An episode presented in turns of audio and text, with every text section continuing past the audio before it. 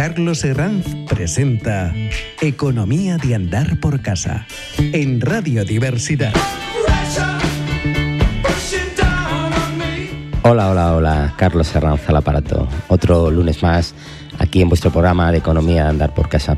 Llevamos unas semanas hablando un poco de cómo acabó el 2010 y del 2023, eh, qué productos invertir, fondos de inversión, bonos de renta fija Hemos hecho programas un poco específicos y ahora retomamos un poco la senda de, los grandes empresarios de nuestro país. Sabéis que hay un libro y había artículos de algún periódico como El Confidencial que sacaron un serial muy interesante que os recomiendo que leáis que eran los hombres de fortuna, ¿no? Entonces, en este caso hemos comentado alguno importante y hoy estamos con Pepín Fernández. ¿Quién inventó los grandes almacenes?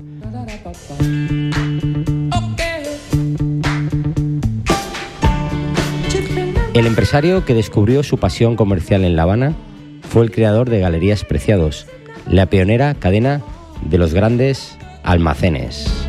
Mañana saltará la alarma. Abrigos de bisón 199.000 pesetas. Americana Sport 9.900. Pantalón vaquero primeras marcas 990. Conjunto de sofás 119.000. Estos precios solo mañana y en cantidades limitadas. Ven urgentemente a las rebajas de emergencia de Galerías Preciados.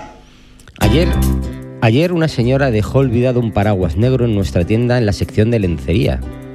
Nos complace comunicar a dicha clienta que está a su disposición para serle devuelto en nuestra caja. Cualquiera de nuestros clientes puede estar completamente tranquilo cuando acuda a nuestra tienda, en la confianza de que nuestro personal vela por sus objetivos y pertenencias con el máximo interés. El aviso apareció en prensa, venía a inaugurar un tiempo nuevo en el comercio de España. La calidad, la atención al comprador y la venta por secciones abría un abismo con las prácticas habituales en el sector, donde aún dominaba el regateo y la picaresca. La nueva fórmula alcanzó la máxima velocidad con Galerías Preciados, una revolución que abrió sus puertas el 5 de abril de 1943.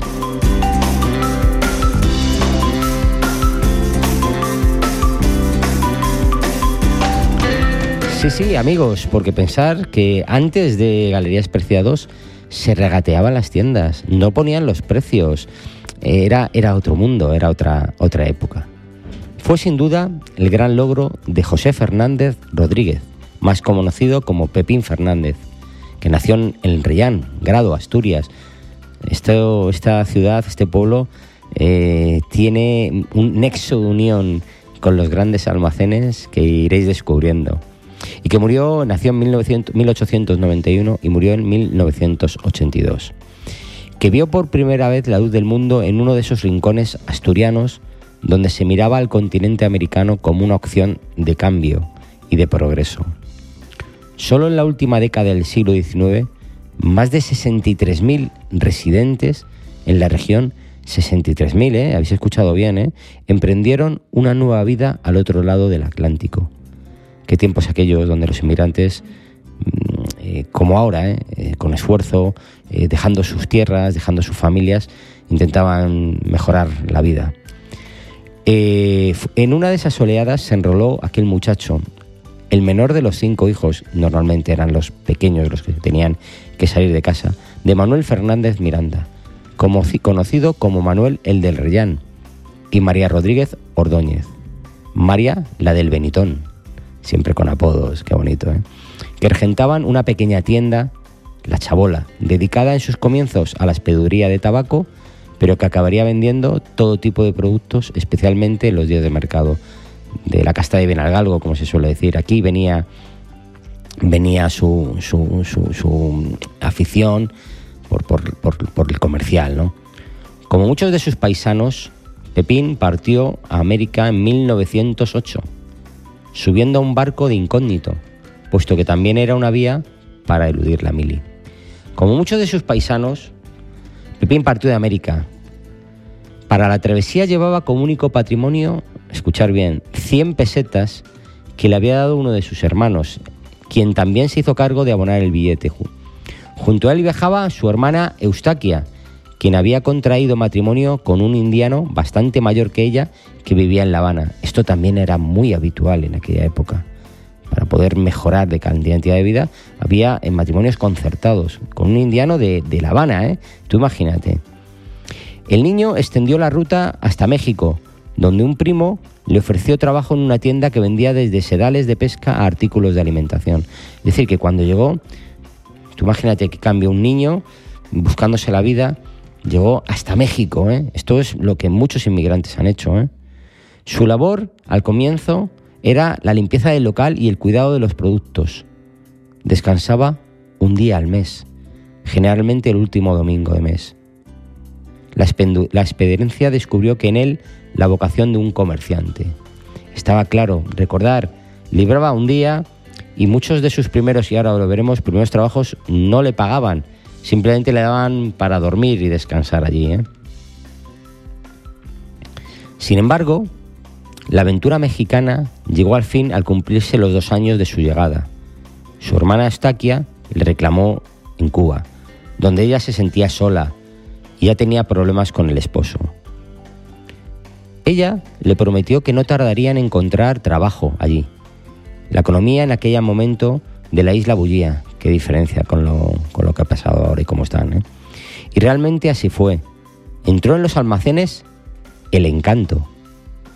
Primero como parado, es decir, escucharlo bien, sin sueldo, solo por la comida y el alojamiento. Como diría la canción, cómo hemos cambiado, ¿eh? Y cómo hemos cambiado qué tiempos han pasado, pues esta es la realidad.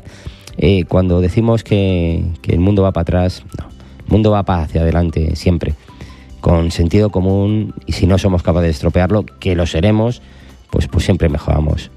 Solo comida y alojamiento, ¿eh? escucharlo bien. Y luego como cañonero, un chico para todo, con un salario mínimo. Allí coincidió, coincidió con César Rodríguez, que era primo suyo, por vía materna, que había alcanzado ya un puesto un poco más relevante en el señoro, en el señor establecimiento de La Habana. Y no tardaría en hacer lo mismo con Ramón Areces, quien con el transcurso de los años se convertiría en su principal competidor. Sí, sí, Ramón Areces, este os sonará porque fue el creador del corte inglés. ¿Veis cómo estaban interrelacionados Galerías Preciados y el corte inglés? Pepín Fernández y Ramón Areces. Los tres reprodujeron sus negocios en España, Galerías Preciados y el Corte Inglés. Las prácticas comerciales aprendidas en este establecimiento de La Habana. Sí, copiaron cómo funcionaba en Cuba y lo trajeron aquí. No inventamos nada, lo mejoramos, lo desarrollamos. Muchos de los inventos buenos surgen de estas cosas, ¿no? Muchas de las empresas buenas surgen de su experiencia, de su esfuerzo, de, de la práctica habitual que tenían en otros centros y cómo la supieron mejorar. Y es verdad, ¿eh? y esto suele pasar siempre. Uno tiene que aprender, tiene que formarse y luego desarrollarse. Ahora parece que los jóvenes, y lo digo como una crítica real, quieren ya exigir porque se han formado, porque están muy bien preparados, están mucho mejor preparados que estábamos preparados antes, exigen como si fueran verdaderos eh, jefes y sin demostrar nada, ¿no? Y la cultura del esfuerzo está, ya lo hemos hablado muchas veces, está un poquito, está un poquito bajado, bajada, bajada, ¿no? Y hay que volver a ponerla en, su valor. El esfuerzo tiene que estar dentro de nuestra premisa en todos los aspectos de la vida. ¿no? Pero volvamos con Pepín Fernández. En el encanto vivió una carrera fulgurante, habilidoso como dependiente. Pasó a realizar tareas administrativas de la compañía, donde afinó la planificación de compras, introdujo normas para el control de los empleados y fomentó las relaciones públicas, abrió una sala para actividades culturales ¿eh? en aquella época, ¿eh? entre otras medidas.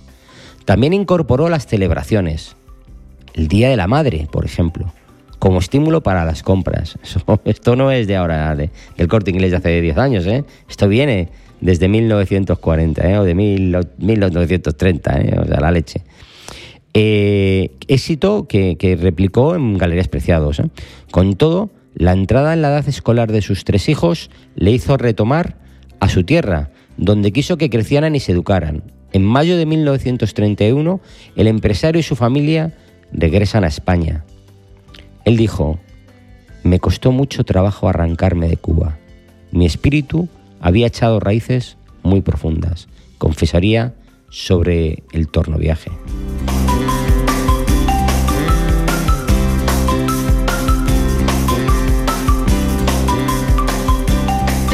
Titular Pepín Fernández, César Rodríguez, ellos dos juntos en Galerías Preciados y Ramón Areces, reprodujeron en sus negocios en España las prácticas comerciales que aprendieron en La Habana.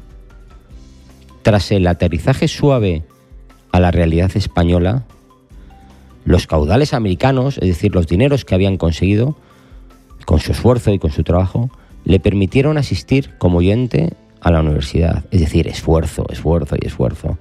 Acudir a mítines de Besteiro y José Antonio y poner en práctica sus aficiones periodísticas. Pepín Fernández impulsó la apertura de Sederías Carretas, que fue el origen de Galerías Preciados. Sederías Carretas, qué bonito, ¿eh? Sederías de sedas. Que venía a romper con el modelo tradicional de tienda. Inaugurado en octubre de 1934 el cliente podría acceder libremente a su interior, una novedad, ¿eh? donde estaban a la vista todos los productos marcados con un precio fijo, hecho que desterraba el regateo de las relaciones entre el vendedor y el cliente. La propuesta tuvo un éxito fulgurante. A las pocas semanas se habían agotado las existencias. En pocos meses ya se planteaba la ampliación de la tienda, aunque el proyecto tuvo que esperar tres años a la conclusión de la guerra civil.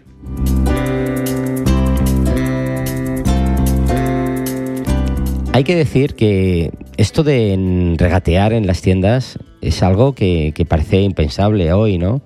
Pero yo, por ejemplo, lo he vivido con, con mi padre, ¿no? Mi padre llegaba al corte inglés y todavía planteaba decir, bueno, ¿y ahora qué? Aquí marca 70, ¿y ahora qué, no? ¿Qué? Que me lo quiero llevar. ¿Qué hacemos? Y tengo un amigo que comentaba que su abuelo, pues, pues es que si no regateaba no, no, no, no, estaba a gusto, no, no compraba. Oye, que me compro dos pantalones, que me bajes el precio, ¿no? Esto eran unas prácticas habituales, muy divertidas, que lo cuentas ahora como anécdota, ¿no? Pero, pero tenías que plantearlo así, ¿no?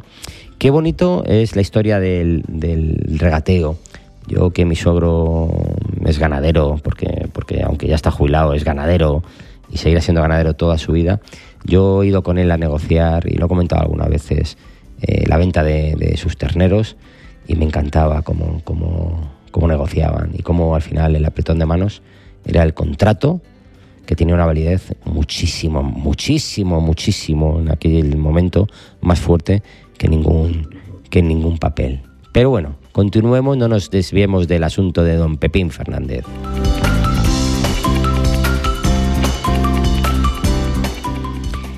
El triunfo de Sederías Carretas alentó a Pepín Fernández a abrir los primeros grandes almacenes en España, Galerías Preciados. El establecimiento, que obtuvo notables favores del ayuntamiento y de los gobiernos de Franco, consagró al consumo en 1943 más de 3.000 metros cuadrados en el centro de Madrid. Superados los primeros años de las dificultades, la escasez de productos y la devastación de la clase media tras la contienda de la guerra civil, la compañía se convirtió en un emblema del comercio en España. Emprendió un plan muy agresivo de expansión. De algún modo, su fulgurante crecimiento, ya que se adelantó a las posibilidades reales de los españoles, esto, eh, cuando uno crece, existen dos modelos en este, en este tipo y que se estudia. ¿eh? El modelo de galerías preciados con endeudamiento ajeno, crecimiento muy acelerado, sin sentar las bases sólidas de, de, consolidar lo que ya has invertido y ponerlo en valor. Y el modelo del corte inglés, que era con recursos propios, solamente cuando tenían dinero invertían. Y parece que en sus momentos puntuales el éxito lo tuvo el corte inglés. Vale. Sin embargo, su principal competidor, el corte inglés, la compañía de César Rodríguez y Ramón Areces, siguió una vida paralela a la evolución social y económica del país. Esto quiere decir que fueron más cautos, más, más tranquilos. Muchas veces hay que ser así para triunfar también. ¿eh? Galerías Preciados prohibía los signos de afecto entre compañeros y recomendaba una vida espiritual intensa. Esto también yo creo que llegó un momento en que, que afectó, ¿no? Posiblemente la fuga de empleados, sometidos en galerías preciados a un ferro sistema muy jerarquizado, que prohibía los signos de afecto, como hemos comentado, se convirtió en el primer gran choque de Pepín Fernández con los gestores del corte inglés, a los que acusaba de deslealtad e ingratitud. Con todo, las diferencias entre las dos compañías fueron muy importantes y de algún modo decidieron su suerte final. Mientras el pionero necesitó constantemente de créditos y recursos ajenos para atender su rápida expansión, la iniciativa de Ramón Areces confió su andadura a la autofinanciación, hecho que propició un crecimiento no tan rápido como el de su competidor, pero sí más seguro y razonable.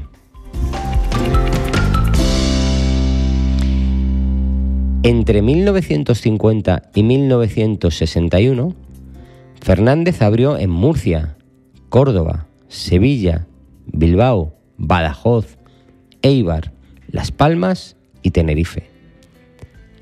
Además de comprar seis edificios colindantes al primer centro de Madrid, que era el más emblemático de todos, para ampliarlo. Tras finalizar las obras en tiempo récord, la matriz de galerías Preciados ocupaba en el centro perímetro que formaban las calles Preciados, Rompelanzas, Carmen y la Plaza de Callao, que todo lo conocéis porque está el NAC, está el Corte Inglés, eso era Galerías Preciados, con entrada desde Gran Vía, acomodado en su despacho de la última planta del inmueble, la décima, con vistas a la principal arteria de la capital, Gran Vía, el empresario vivió posiblemente sus horas más felices.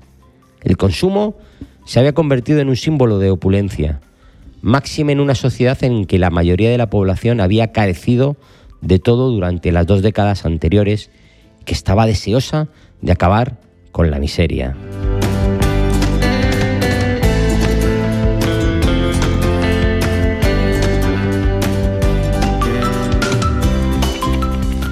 En ocasiones, la apertura de almacenes en las grandes ciudades y de tiendas en poblaciones más pequeñas distorsionó la imagen de la cadena.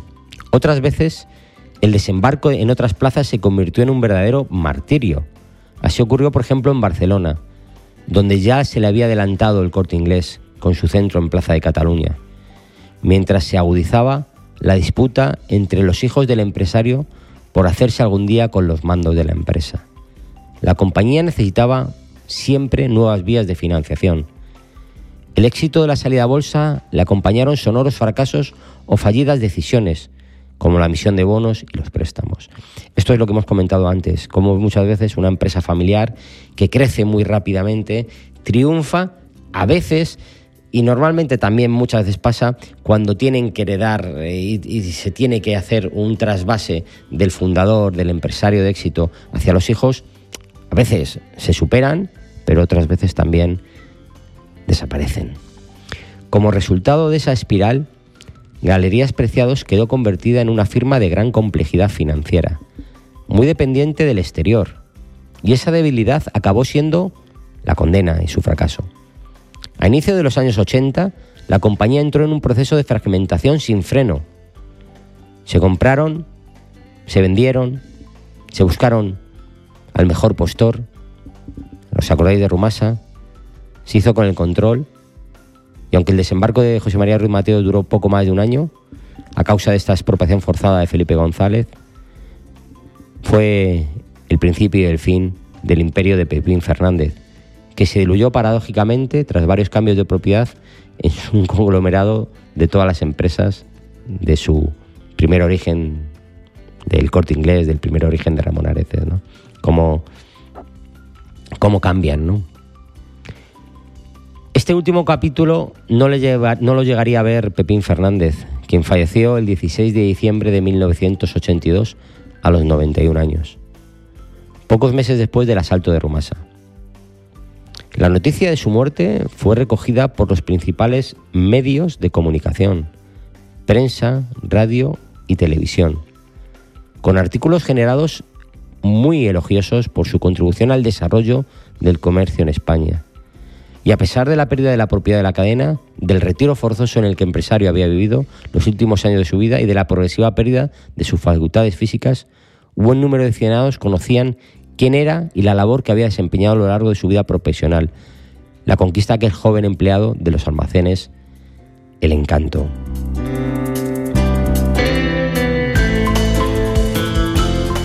Y aunque no era intención ya de su competidor Ramón Areces pero el estreno de su primer Cortilandia en las Navidades de 1979 Podía sonar a recochineo frente al eterno rival, Galerías Preciados, que tocaba a fondo como en aquellos días, arrastrada por una deuda inabarcable que había obligado al principal acreedor, el Banco Urquijo, a tomar el control.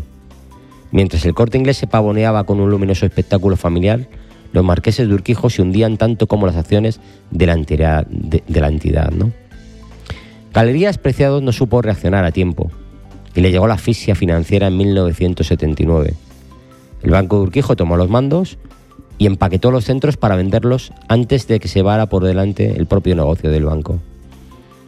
El comprador llegó tres años más tarde, ya lo hemos dicho, José María Ruiz Mateos. En apenas dos décadas, el empresario transformó un negocio de bebidas de Jerez, de la frontera, en un holding en el que casi todo tenía cabida. Hoteles, firma de distribución, bancos, como Banco Atlántico, Banco Albacete, Banco Comercial de Cataluña, Banco Alincantino de Comercio. La aventura bancaria generó un peligroso agujero en las cuentas que acabaría dinamitando el imperio de la abeja y propinó, y propinó de paso un golpe casi mortal a esta Galerías Preciados. El 23 de febrero de 1983, historia viva de nuestra economía, el ministro de Economía, Miguel Boyer, socialista, anunció la expropiación, una palabra dura, de Rumasa y el cierre de todas las sucursales para evitar una fuga de depósitos. Pero tras la expropiación de Rumasa en 1983, ah, oh casualidad, un amigo del que era presidente del gobierno en aquel momento, Felipe González, socialista, y que le tenemos que estar muy agradecido, ¿eh? pero, pero todos tenemos lado oscuro, compró galerías por 1.500 millones de pesetas. Tres años más tarde las vendió por 30.000. ¿Eso cómo se llama? No sé, algunos por aquí dicen que eso se llama socialismo, pelotazos o, cuando lo hacen los conservadores esto, esto es lo normal. No lo sé, ¿no? Es la historia viva, ¿no? Gustavo Cisneros, que poseía una fortuna calculada en la revista Forbes de más de 6.000 millones de dólares estadounidenses, apareció en la escena española en 1983, tras la expropiación de Rumasa por parte del gobierno de González. El venezolano, amigo personal del presidente, compró Galerías Preciados por, como hemos dicho, por estos 1.500 millones de pesetas, precio acordado por el Consejo de Ministros. Pero el 15 de enero de 1988 vendió los almacenes a una sociedad inglesa por 30.600 millones. La venta esta supuso uno de los primeros escándalos del felipismo, pero no se desvinculó, nunca del empresario, ¿eh? a cuya residencia dominicana de la romana ha seguido acudiendo y disfrutando de los placeres de la vida merecidamente. Y aquí ya nos despedimos. Pensar en la trayectoria de un empresario de éxito, de gente que en la época se hacía a sí mismo, que no tenían nada, que se fueron con 100 pesetas buscándose la vida a otros países y que se convirtieron en verdaderos ejemplos de empresarios que generaban valor, trabajo, empleo, cosa que ahora parece que estos empresarios lo único que buscan es la especulación y el dinero fácil. ¿no? Estamos en un momento complicado. Los populismos, de un lado y de otro, nunca serán buenos. Adiós, Carlos Herranz, al aparato.